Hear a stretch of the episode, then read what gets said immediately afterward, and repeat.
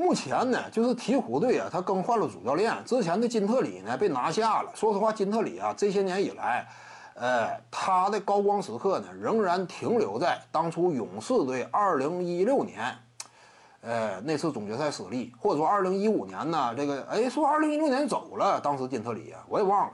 反正他的高光时刻呢，依旧停留在当年的勇士时期。金特里啊，自从入主鹈鹕队之后呢，你毫无作为。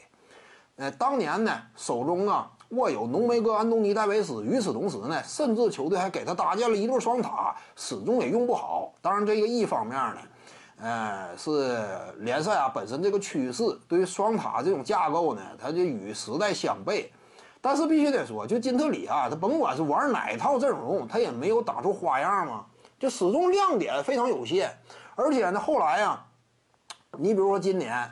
呃，通过那笔与湖人队之间的交易呢，换来了大批新星。这当中，尤其以朗佐鲍尔呢作为外线这块啊，非常值得期待的这么一个高顺位选秀。但是很遗憾呢，就是朗佐鲍尔在金特里手下始终没有被彻底重用。我感觉这点呢，多少也有可能。就鹈鹕队最终一看呢，之前我还是那个观观点嘛，你像这个鹈鹕队啊，目前阵容当中，呃，叫什么名了？当年跟浓眉搭档啊，所所谓的攻守俱佳呀。你就是他吗？现在还是一直大量给他机会吗？这就是浪费时间嘛！时间非常宝贵，在有限的时间之内，应该充分的向年轻人、有潜力的新人身上倾斜，这样球队才能找到未来嘛！你结果大量时间都集中在这个三十好几的老将身上，有什么用呢？对不对？所以呢，这赛季金特里打的让人感觉摸不到头脑。之前呢，手里有不少好牌，也是打的啥也不是嘛。所以金特里呀。他这样的，我估计再就业非常困难。当年为什么被鹈鹕队看中啊？说白了，你之前跟勇士队，勇士队取得了成功，人家感觉你这样的呢，啊，是不是说小球时代呀已经掀起？你跟随过史蒂夫科尔，你有勇士队的成功经验，来了是不是说能行？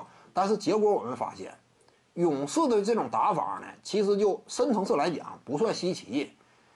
说白了就是大量的跑动传切嘛，强调这样一种啊策应啊啊主动性的往篮下切入啊，归根结底呢是建立在水花兄弟，尤其是斯蒂芬库里强势的远射基础之上，才使得这种体系、这种打法呢释放出威力。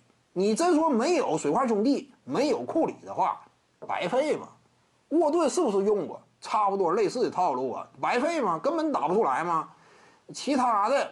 也不行，这种打法说白了就逻辑上来讲呢，跟普林斯顿非常接近，有一定的相似之处。就道理上来讲嘛，球队真正出现机会呀，差不多有接近之处。但是这玩意儿就得看什么球星什么层次。事实证明，当年科尔带出来的那批助教啊，拿出去没有一个能独当一面的。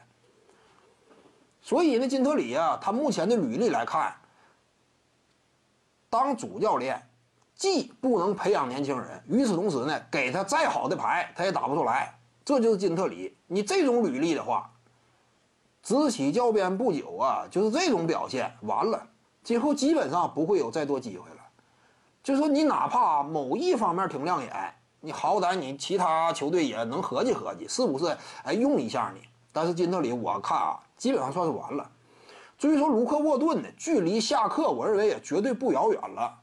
国王队今年呢，相对来说还是让人不满意，对不对？连续多少年没闯进季后赛了？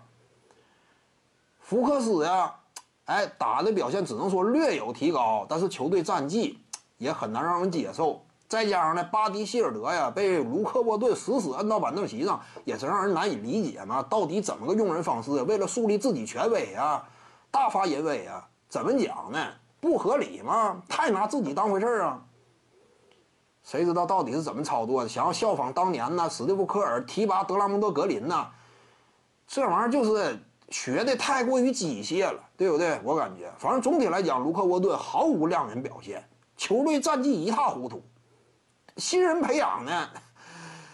之前湖人队那一干新星啊，差不多险些毁于一旦呢，集体在沃顿的体系之下，呃，就是。